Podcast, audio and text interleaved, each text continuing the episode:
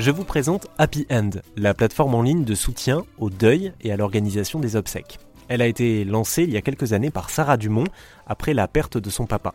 Elle a décidé qu'il était temps de parler de la mort et de libérer la parole sur le sujet. Car parler, ça rassure. Savoir quoi faire ou dire face à la mort, c'est aussi une façon de rendre la vie plus belle. Parmi les thématiques abordées sur sa plateforme, il y a notamment l'anticipation de notre propre départ. J'estime qu'on est acteur de sa vie, mais on doit être aussi acteur de sa mort.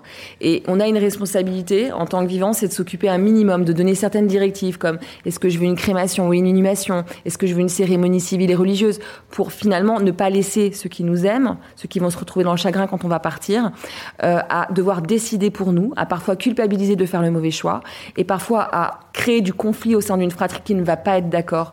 Je pense que c'est très important de prendre ces dispositions, aussi d'un point de vue matériel, financier. On sait à quel point certaines personnes se retrouvent dans des grandes difficultés financières après la perte de leur mari, euh, quand les choses n'ont pas été bien faites, pas été pensées du vivant de, celui qui. Et on peut mourir à tout âge, et j'estime que voilà, c'est important euh, de dédramatiser cette démarche, euh, et on en parle beaucoup sur Happy End, et, notamment on organise des ateliers pour anticiper son départ, où finalement je donne toutes les informations, mais de façon assez légère. J'essaye aussi de montrer que finalement organiser son enterrement, ça peut être kiffant dans le sens où c'est la dernière empreinte de vie qu'on va laisser.